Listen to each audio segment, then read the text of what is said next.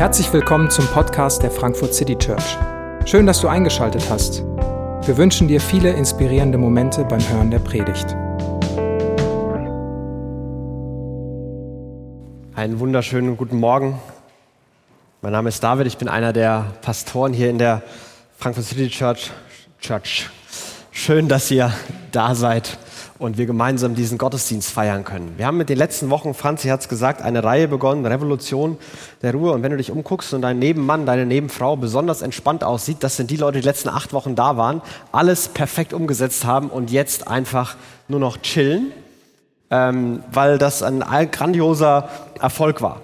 Ähm, Franzi hat es in der Anleitung schon angedeutet, ich äh, habe eine ähnliche Story. Ich hätte jetzt gerne alles zusammengefasst, all die wunderbaren Zeugnisse und Erlebnisse, die ich von euch gesehen habe und gehört habe, gesehen. Aber was ich ganz, ganz oft gehört habe, war, irgendwie ist es mehr geworden, mir ist es bewusster geworden, ich bin unzufriedener geworden und mir selbst geht es ganz genauso. Also irgendwie haben wir die ganze Zeit drüber geredet und wollten mehr Ruhe, weil wir haben damit angefangen, mit dieser Sehnsucht nach Ruhe in einer hektischen, stressigen, überfordernden Welt. Ist es Ruhe eine, eine große Sehnsucht. Nicht Langeweile, sondern Ruhe. Und wir haben damit angefangen und irgendwie sind wir alle ein kleines bisschen unruhiger, ein kleines bisschen gestresster, ein kleines bisschen unzufriedener als vorher. Also voller Erfolg, die ganze Reihe von vorne bis hinten. Ähm, und heute darf ich sie abschließen. Also vielleicht können wir sie nochmal retten. Oder wir fragen uns mit dem, was wir erlebt haben in den letzten Wochen, mit die, der Perspektive, die wir jetzt haben, was machen wir damit? Wie ordnen wir die ein? Und wie geht es vielleicht auch nach vorne für uns gemeinsam weiter? Wir haben diese Reihe, wie gesagt, begonnen mit der, mit der Wahrnehmung, dass irgendwie alle Menschen immer gestresst sind. Jeden, den man fragt, wie es einem geht, der sagt, es ist gerade viel oder es ist zu viel oder ich bin gestresst oder atmet einfach nur schwer. Das Gegenteil ich hatte die entspannteste Zeit meines Lebens und alles ist ruhig und super, hört man ganz, ganz selten. Es gibt diese große Sehnsucht nach Ruhe. Und mitten in diese, diese Sehnsucht und mitten in unseren Stress und unsere Getriebenheit hinein haben wir diese Worte von Jesus, diese Einladung von Jesus wieder und wieder und wieder gesprochen, gehört und uns in der ganzen Reihe eigentlich um diese Einladung gedreht. Kommt zu mir, ihr alle, die ihr euch plagt und von eurer Last fast erdrückt werdet ich werde sie euch abnehmen. Nehmt mein Joch auf euch, lernt von mir, ich bin gütig und von Herzen demütig. Und so werdet ihr Ruhe finden für eure Seelen. Denn das Joch, das ich auferlege, das drückt nicht und die Last, die ich zu tragen gebe, ist leicht. Jesus spricht diese Einladung aus. Und diese Einladung ist nicht nur eine eine Modifizierung des jetzigen Lebensstils. So zwei, drei Tipps und Tricks da, hier ein Schräubchen, da ein Schräubchen, hier ein neues, neues Tool, sondern es ist eine, eine grundlegende Lebensveränderung, eine, eine echte Revolution. Das ist eine, eine ganz andere Perspektive aufs Leben, eine ganz andere Art zu sein und zu leben. Und wir haben uns versucht zu überlegen, was dieses andere Leben, was diese andere Art sein kann. Wir haben Muster und Mechanismen angeguckt, in denen, in denen wir selbst stecken, wie unsere Gesellschaft funktioniert und wie wir uns darin verhalten. Und wir haben dann dagegen das Vorbild von Jesus betrachtet. Wie hat Jesus gelebt und was hat Jesus gemacht? Und in dieser Einladung Jesu steckt etwas, was ganz, ganz entscheidend ist für die Idee dieser, dieser Revolution. Nämlich die Beziehung und das Sein mit Jesus mit dem Aktivwerden und der eigenen Disziplin zu verbinden. Denn die Lösung kann nie sein und ist auch in, diesem, in dieser Einladung nicht. Vertrau Gott, setz dich auf die Couch und Jesus wird auf ganz wundersame Weise alles in deinem Leben anders machen und alles wird entspannt werden. Genauso wenig ist aber die Lösung, so, Ärmel hochkrempeln, du weißt jetzt, was Jesus dir aufgetragen hat, Vollgas. Dann rennst du halt Vollgas in die andere Richtung, aber du bist immer noch in Vollgasmodus. Sondern diese beiden Dinge zusammenbringen. Bei Jesus sein, Beziehung mit Jesus und Schritte gehen und selber aktiv werden und Verantwortung für das eigene Leben übernehmen, das gehört zusammen.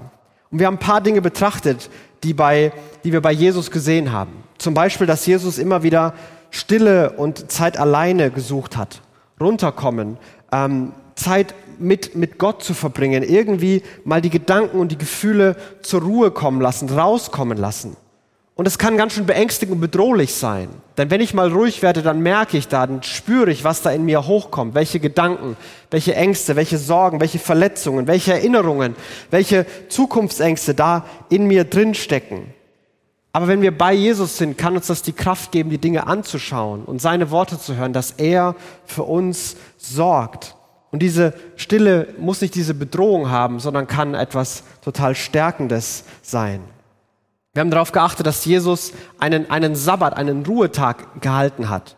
Alle sieben Tage hat er angehalten, Stopp gemacht. Er hat die Arbeit ruhen lassen und hat sich hat sich in den Rhythmus, mit dem Gott die Welt geschaffen hat, hineingestellt. Sechs Tage arbeiten und dann einen Tag was anderes machen, diesen Arbeitsmodus verlassen. Egal, ob man bezahlt wird für Arbeit oder nicht bezahlt wird für Arbeit. Private To-Dos können im gleichen Modus erfüllt werden wie Arbeits-To-Dos, sondern mal einen ganzen Tag was anderes machen.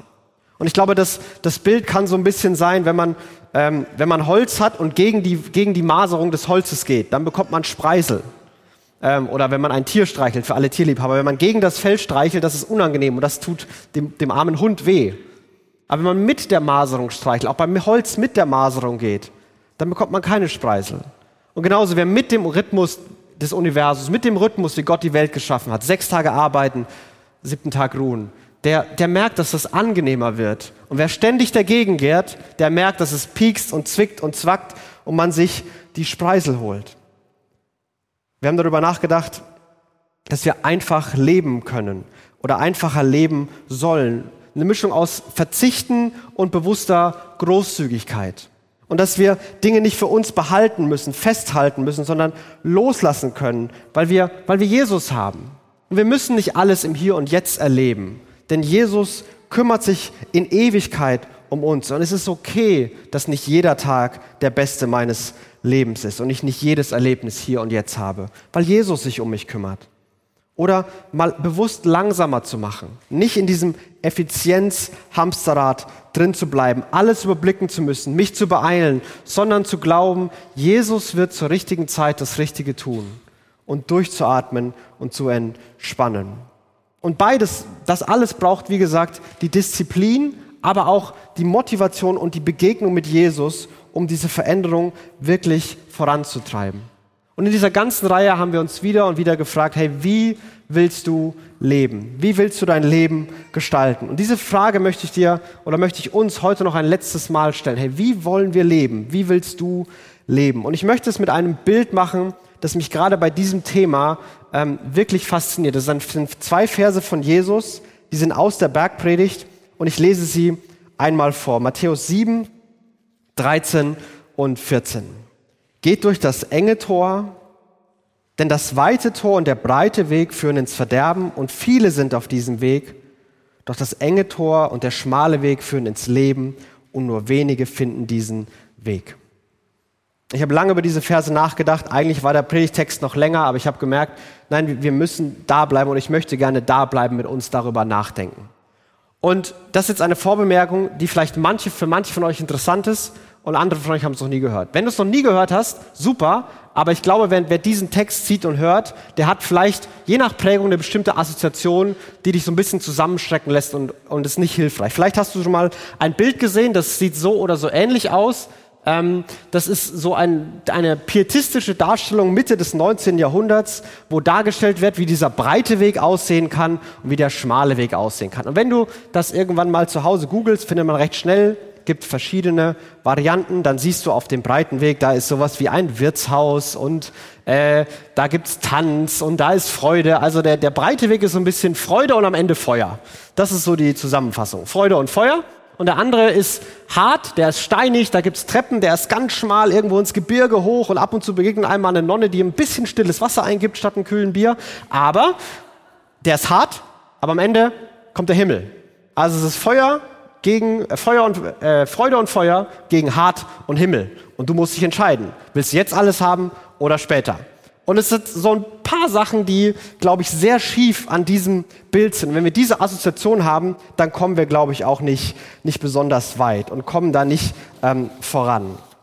Denn die, das eine Komische an Theologie ist, dass, dass Ewigkeit und Gegenwart so komplett miteinander, nichts miteinander zu tun haben, dass es komplett getrennt wird. Also jetzt Spaß und ewig Leiden oder jetzt Leiden und ewig Spaß. Und als wären das die einzigen beiden Alternativen. Jesus denkt fast immer Ewigkeit und Gegenwart ganz eng miteinander verbunden. Er spricht von Dingen, die jetzt schon da sind, aber auch noch nicht da sind. Dass Ewigkeit und Gegenwart überlappen und die Dinge irgendwie zusammengehören. Und es gibt nicht diese strikte Trennung. Das ist auch, auch albern. Jemand, der sein ganzes Leben lang schlechte Entscheidungen hat, trifft und damit nur noch mehr Spaß in seinem Leben generiert, aber nie leidet und nie von seinen Entscheidungen eingeholt wird, das ist, hat auch nichts mit der Realität zu tun. Und genauso wenig hat es was damit zu tun, dass jemand, der an Gott glaubt, sein ganzes Leben leidet und am besten nach Sibirien ziehen muss, weil es da besonders kalt ist und man da den Menschen von Jesus berichten muss. Weil das ist der schmale Weg. Und es hat auch ein komisches Gottesbild, weil ich weiß nicht, wo du dir Gott in diesem Bild vorstellst. Wahrscheinlich eher abstrakter, mit schön mit seinem Block und einem ganz spitzen Bleistift, der damit ganz genau hinguckt, wo dein Fuß ist, was du machst, was du tust und denkst und nicht sagst und nicht denkst und alles wird genau notiert um dann am Ende zu entscheiden, ähm, was mit deinem Leben passiert. Als wäre das ganze Leben eine Prüfung ähm, und diese Beobachtung, wo du bist. Aber in dieser Bergpredigt, und wer die ganze Bergpredigt liest, merkt, der schmale Weg ist der Weg von Jesus. Jesus ist in diesem Bild der, der den schmalen Weg geht. Also dieses Bild kann man vergessen. Das ist aufgeladen mit komischen Gedanken von vorne bis hinten. Aber Jesus ist der, der den schmalen Weg geht. Die ganze Bergpredigt spricht davon, dass er die Welt auf den Kopf stellt. Von den Seligpreisungen über ihr habt gehört, ich aber sage euch, das bekannteste ist vielleicht, statt mit Vergeltung und Hass zu antworten, mit Nächstenliebe, ja Feindesliebe zu antworten. Und, und Jesus stellt die Welt auf den Kopf und er macht es, dieses Breite, das was alle machen und dann ist dieser Weg von Jesus. Und Jesus geht den Weg. Und es ist seine Einladung und auch seine Warnung, diesen Weg zu gehen, mit Jesus zu gehen. Denn ohne Jesus kommt Zerstörung und Verderben ins Leben. Und mit Jesus wird Leben ins Leben hineinkommen. Das ist der Weg von Jesus. Und es ist seine Einladung und auch seine Warnung, diesen Weg zu gehen, mit Jesus zu gehen. Denn ohne Jesus kommt Zerstörung und Verderben ins Leben. Und mit Jesus wird Leben ins Leben hineinkommen. Das ist der Weg von Jesus. Und das bedeutet nicht, dass auf dem Weg von Jesus keine Trauer und kein Frust und keine Herausforderungen mehr sind. Auch das haben wir mehrfach besprochen. Das, das Joch von Jesus bleibt ein Joch. Jesus legt uns trotzdem eine Last auf. Der Weg ist, ist schmal. Und es gibt Momente, da frustriert das, da macht uns das traurig, da gibt es Leid. Und es gibt nichts und niemand auf dieser Welt, der dich komplett vor Leid schützen kann, der dich vor Trauer und vor Schmerz bewahren kann. Und jeder, der dir das versucht zu versprechen, will deine Aufmerksamkeit oder dein Geld. Aber der will nicht dein, dein Bestes. Denn das gibt es in dieser Welt nicht. Das wird es irgendwann bei Jesus geben. Aber Jesus geht diesen Weg. Es ist der Weg von Jesus. Wenn wir dieses Bild nebeneinander legen und welche, welche Gefühle bei uns aufkommen, dann ist das vielleicht das gleiche verstörende Gefühl, was bei Joch und bei Last in uns aufkommt. Jesus gibt uns eine Last auf, das klingt nach, jemand anders bestimmt mein Leben, jemand anders sagt, was zu tun ist. Ein enger Weg, das klingt nach, nach Einengung, nach Festlegung, nach, nach Fremdbestimmung. Das, das ist nicht gut. Ein Weg, den jemand Fremdes geht, der klingt schrecklich. Wer weiß, wo der hingeht. Vielleicht werde ich ausgenutzt, vielleicht werde ich verletzt, vielleicht ist da Unheil. Das ist unsicher, das möchte ich nicht. Zumindest ist das die tiefe Prägung unserer Zeit. Denn wir haben in, der westlichen Welt die letzten 100 Jahre eine Entwicklung gemacht, dass wir von diesem Bild der zwei Wege möglichst weit wegkommen. In einer Zeit, es gab eine Zeit, wo äh, der Staat bestimmt, wer du bist und wie du zu leben hast. Die Religion bestimmt das. Später deine Familie, deine soziale Schicht, dein Geschlecht. Das sind alles Einschränkungen, wie du zu leben hast und wo du zu sein hast. Und wir sind mittlerweile an einen Punkt gekommen, wo nicht mehr nur diese zwei Wege gibt, sondern jeder darf seinen eigenen Weg gehen. Du darfst ganz selbstständig entscheiden, wer du sein möchtest, was du tun möchtest, wo du leben möchtest, für welche Werte du einstehen möchtest. Jeder darf seinen eigenen Weg gehen. Und vielleicht wäre das heute das Bild von Jesus in unserer Zeit, dass es da nicht einen breiten und schmalen gibt, sondern dass jeder seinen eigenen Weg geht. Denn der eigene Weg, der klingt nach Freiheit, der klingt nach Möglichkeit, da kann ich selbst bestimmen, da habe ich Kontrolle. Ich weiß doch, was mir Freude macht. Da kann ich das gute Leben leben. Ich gehöre mir selbst und ich gehe meinen eigenen Weg. Und vieles an der Entwicklung, würde ich sagen, ich bin ja auch ein, Kind des, des Westens, ähm, ist positiv. Aber die Entwicklung ist so weit gegangen, dass mittlerweile nicht mehr nur ist, jeder kann seinen eigenen Weg gehen, sondern jeder muss seinen eigenen Weg gehen. Und darin ist eine unfassbare Überforderung. Und umso jünger du bist, umso stärker, stärker spürst du die wahrscheinlich. Also wenn du 30 und jünger bist, 35 und jünger bist, merkst du das wahrscheinlich viel mehr als Leute, die schon einer anderen Generation angehören und trotzdem jung geblieben sind, um das mal nett zu formulieren. Ähm, du, du spürst das wahrscheinlich mehr, diese Überforderung. Diese Überforderung, dass ich selbst mir meinen Sinn im Leben schaffen muss. Dass ich mir selbst eine Identität geben muss. Was mich wertvoll macht, muss ich selbst kreieren. Dass ich selbst entscheiden muss, welche Werte ich habe und für welche Werte ich leben möchte. Und das Ganze mache ich ja nicht in aller Ruhe an meinem Schreibtisch, sondern das Ganze mache ich vor den Augen der Weltöffentlichkeit mit ganz vielen Erwartungen und ganz vielen Möglichkeiten. Und jeder bietet mir was an und will meine Aufmerksamkeit haben. Und das ist eine maßlose Überforderung. Manche gehen damit um, dass sie sich ablenken und abstumpfen und alles an sich vorüberziehen lassen und sich endlos in den endlosen Weiten des Internet und des Entertainment und ihrem Lieblingshobby verlieren. Und andere krempeln die, krempeln die Ärmel hoch, geben Vollgas und sind gestresst, bis sie nicht mehr gestresster sein können. Aber dahinter steckt diese Art von Verzweiflung, dieses ständige Gefühl, dass mein Weg, der ist nicht gut genug. Außerdem bin ich hinterher. Die anderen sind weiter als ich. Was ist, wenn ich was falsch mache? Was ist, wenn ich mich falsch entschieden habe? Was ist, wenn ich mich falsch entscheiden werde? Was ist, wenn ich was verpasse? Denn davon hängt alles ab und es macht uns müde und erschöpft uns. Und in diese Welt spricht Jesus die gleiche Einladung, auch wenn die Voraussetzungen anders sind. Kommt zu mir, die ihr mühselig und beladen seid. Kommt mit mir auf den, auf den schmalen Weg. Kommt mit mir und nehmt, stellt euch unter meine Einschränkungen. Nehmt meine Einschränkungen in eurem Leben in Kauf. Und es wird Freiheit, Freude und Frieden und Gerechtigkeit bringen. Denn das andere führt zu Zwängen, zu Bitterkeit, zu Gleichgültigkeit, zu Unzufriedenheit. Ja, es ist eine Last und ja, damit ist Schweres verbunden. Aber nur da gibt es Ruhe und Freiheit und Frieden. Und in beiden Bildern ist Jesus nicht Mittel zum Zweck. Das ist auch ein ganz entscheidender Punkt, den wir immer wieder versucht haben zu sagen. Es ist nicht so, dass wir sagen können, okay, wie bekomme ich am besten an Ruhe? Aha, Jesus ist mein bestes Helferlein, der mir am besten diese Ruhe bringen kann. Sondern wir gehen mit Jesus. Kommt zu mir und nehmt mein Joch auf euch. Das ist das Eigentliche. Und ihr werdet Ruhe finden für eure Seelen. Ruhe ist so ein Nebeneffekt. Nebeneffekt. Den gibt es als Bonus dazu. Wer mit Jesus unterwegs ist, den gibt es als Bonus dazu. Genauso mit dem Weg. Der Weg mit Jesus ist das Eigentliche. Das Leben ist das Geschenk, ist das, was als Nebeneffekt dazukommt. Und die Ruhe kommt in beiden Bildern durch die Last auf den Rücken nehmen von Jesus, durch die Begrenzung des Weges. Ruhe durch Begrenzung. Das mag eine Idee sein, die, die erstmal komisch ist, aber auch die Idee haben wir in den letzten Wochen versucht, wieder und wieder klar zu machen. Und es ist absurd in unserer Zeit und trotzdem sehr gut belegt und auch sehr gut persönlich nachvollziehbar, dass das stimmt.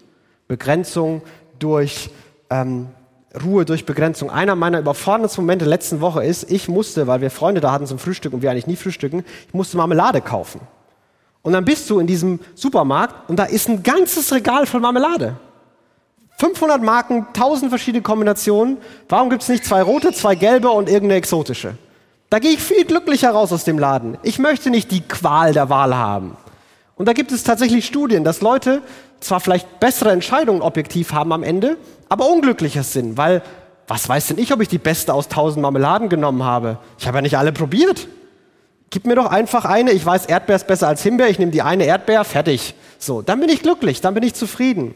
Diese Qual der Wahl, dieses Phänomen gibt es. Es gibt Studien, soziologische, psychologische. Zum Beispiel hat man schon in den 90ern eine Studie gemacht mit Kindern auf einem Spielplatz.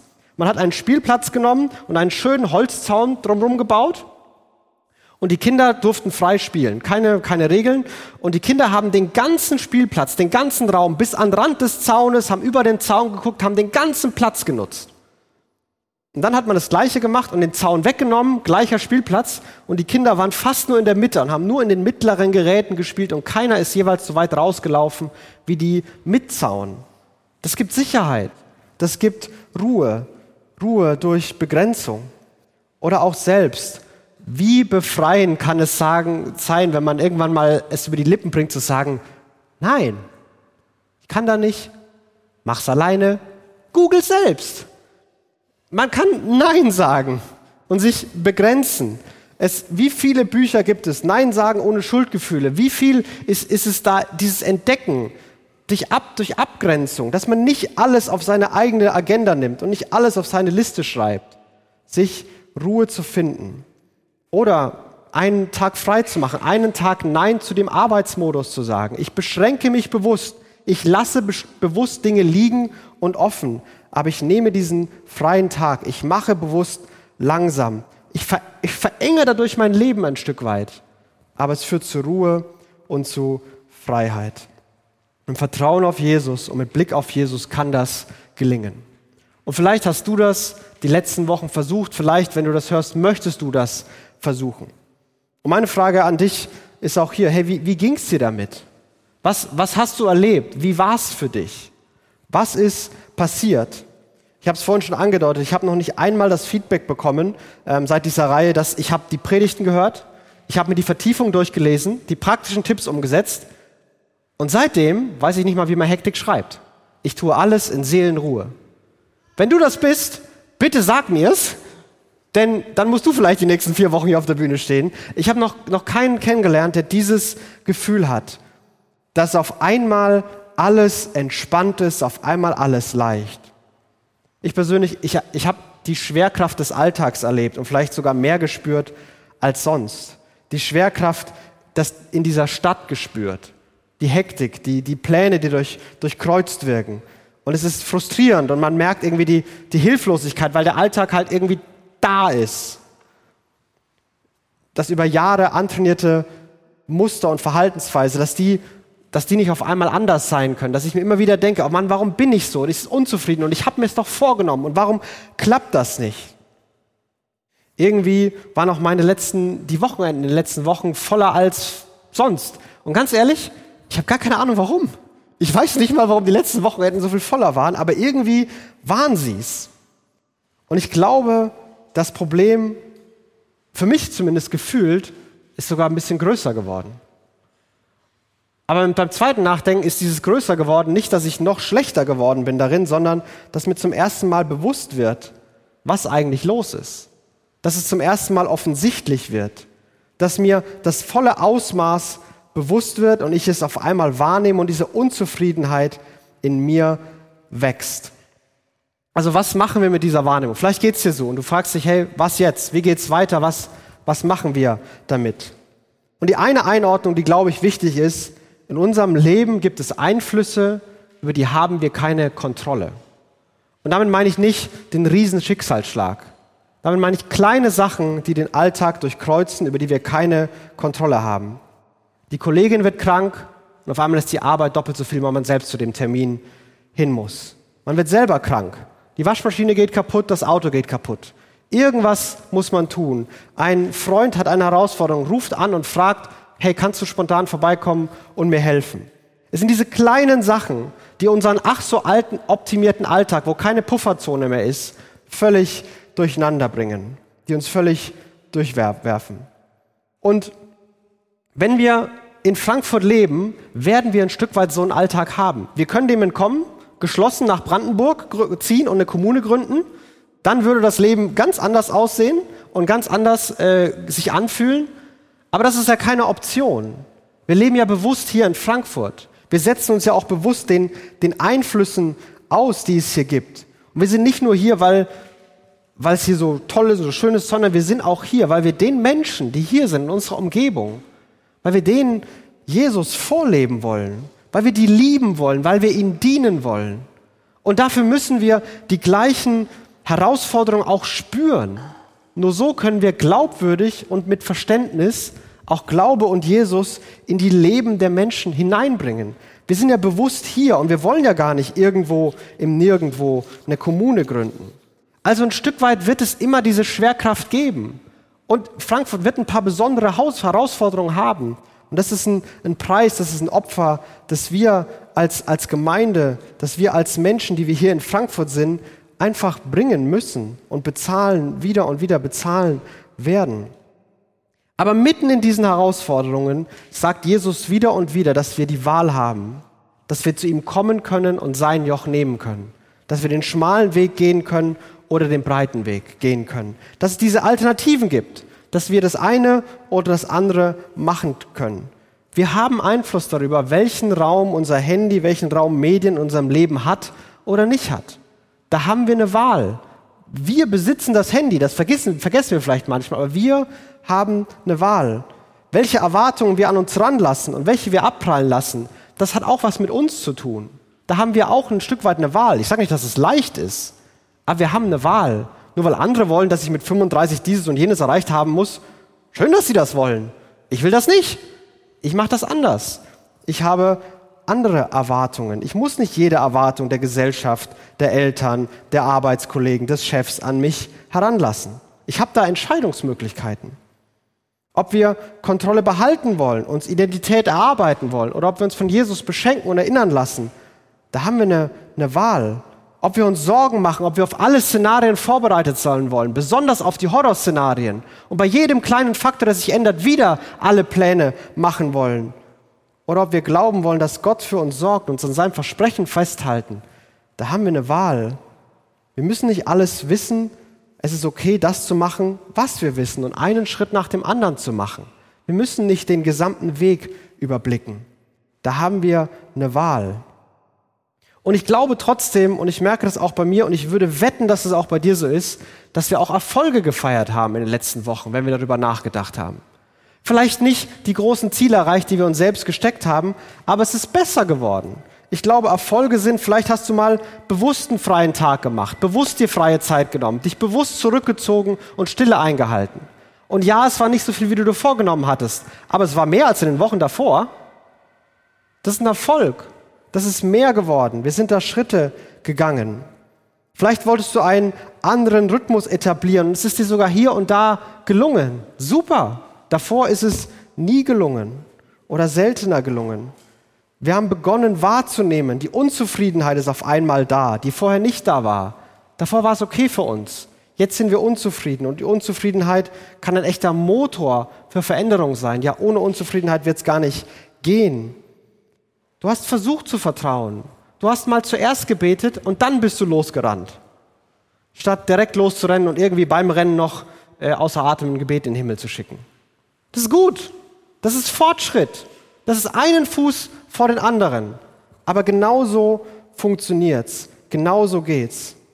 40 Jahre Prägung, 30 Jahre Prägung, 60 Jahre Prägung, 20 Jahre Prägung ändert man nicht in acht Wochen.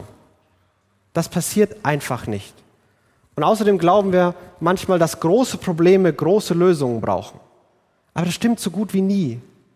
Große Probleme lösen wir durch viele kleine Lösungen und Schritte. Bei fast allem in der Welt ist das so. Große Probleme lösen wir durch viele kleine Schritte, durch viele kleine Lösungen. Und wir müssen es auch nicht alleine machen. Ich bin so dankbar, dass wir das hier gemeinsam machen können, uns gemeinsam erinnern können. Ich bin sehr gut darin, die anderen Menschen in meinem Umfeld darin zu entmutigen, dass sie mal entspannen sollen, sich keine Sorgen machen sollen, die To-Do-Liste weglegen sollen, mal einen freien Tag machen sollen, kann ich bei anderen sehr klar sehen, was da anders sein muss. Aber wenn ich das nicht aus einer verurteilenden Haltung heraus mache, sondern wenn ich das mit einer ermutigenden Haltung mache und die anderen das genauso mit mir machen, dann ermutigen wir uns gegenseitig, dann helfen wir uns gegenseitig, aber gleichzeitig lassen wir uns auch nicht einfach alles durchgehen. Hey, du wolltest es anders machen. Hey, das muss nicht sein. Das geht auch anders. Wir können gemeinsam auf dem Weg sein und auf dem Weg bleiben. Und diese Schritte zu gehen, große Probleme durch kleine Schritte zu lösen, dieses, dieses Training anzunehmen und bewusst auf diesem Weg weiterzugehen, ich glaube, das ist zutiefst der schmale Weg von Jesus. Das ist der Weg, den, den Jesus selbst gewählt hat. Das große Problem, dass die Welt voll Leid ist, dass es Sünde und Schmerz und Unrecht in der Welt ist. Was ist Gottes Lösung? Sein Mann irgendwo in einer unwichtigen Provinz, irgendwo äh, am Rande einer, einer Stadt, an einem Kreuz in Dunkelheit stirbt. Das ist Gottes Lösung für die Probleme der Welt, dass Jesus auf die Welt kommt, dass Jesus am Kreuz stirbt und dass dadurch seine Gnade und seine Güte an Menschen kommt. Und diese Menschen sollen dann wieder diese Gnade und Güte weitergeben. Wie machen sie das? Gott lieben und dann den Nächsten lieben und dann den Nächsten lieben und dann den Nächsten lieben. Einen nach dem anderen. Das ist der Weg von Jesus. Das ist die Einladung von Jesus. Und ich möchte dich einladen, in dieses, in dieses Training hinein, in diese Schritte hinein, weiterzumachen, weiterzugehen, dass wir uns gegenseitig weiter ermutigen. Das wird auch nicht das letzte Mal sein, dass wir über dieses Thema reden. Denn das ist der Weg von Jesus. Das ist die, die Revolution der Ruhe, die sich in unseren Herzen, in unseren Gedanken und unserem Leben langsam Bahn brechen kann. Und ich habe immer noch die große Sehnsucht danach. Ich möchte immer noch die Einladung Jesu annehmen.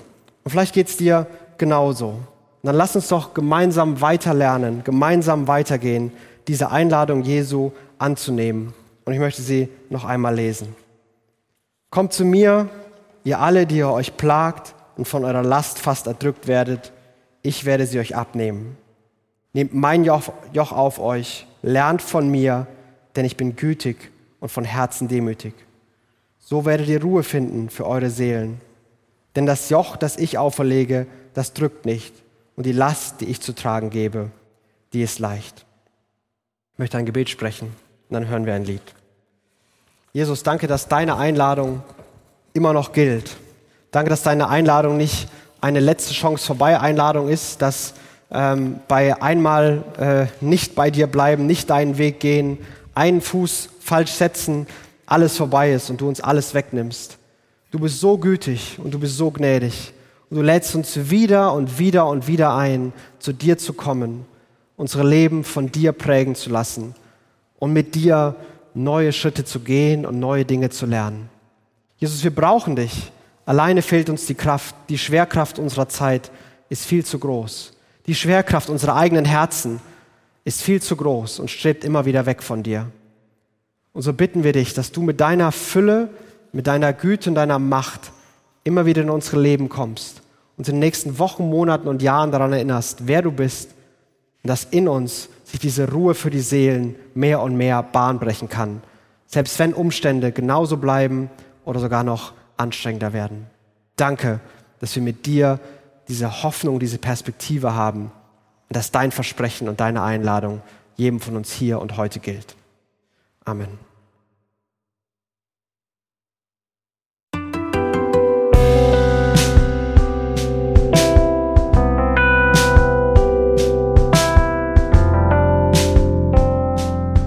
Wir hoffen, die Predigt hat dich inspiriert. Wenn du uns kennenlernen möchtest, dann schau einfach mal auf unsere Homepage www.frankfurtcitychurch.de oder besuch uns in unseren Gottesdiensten. Bis dann!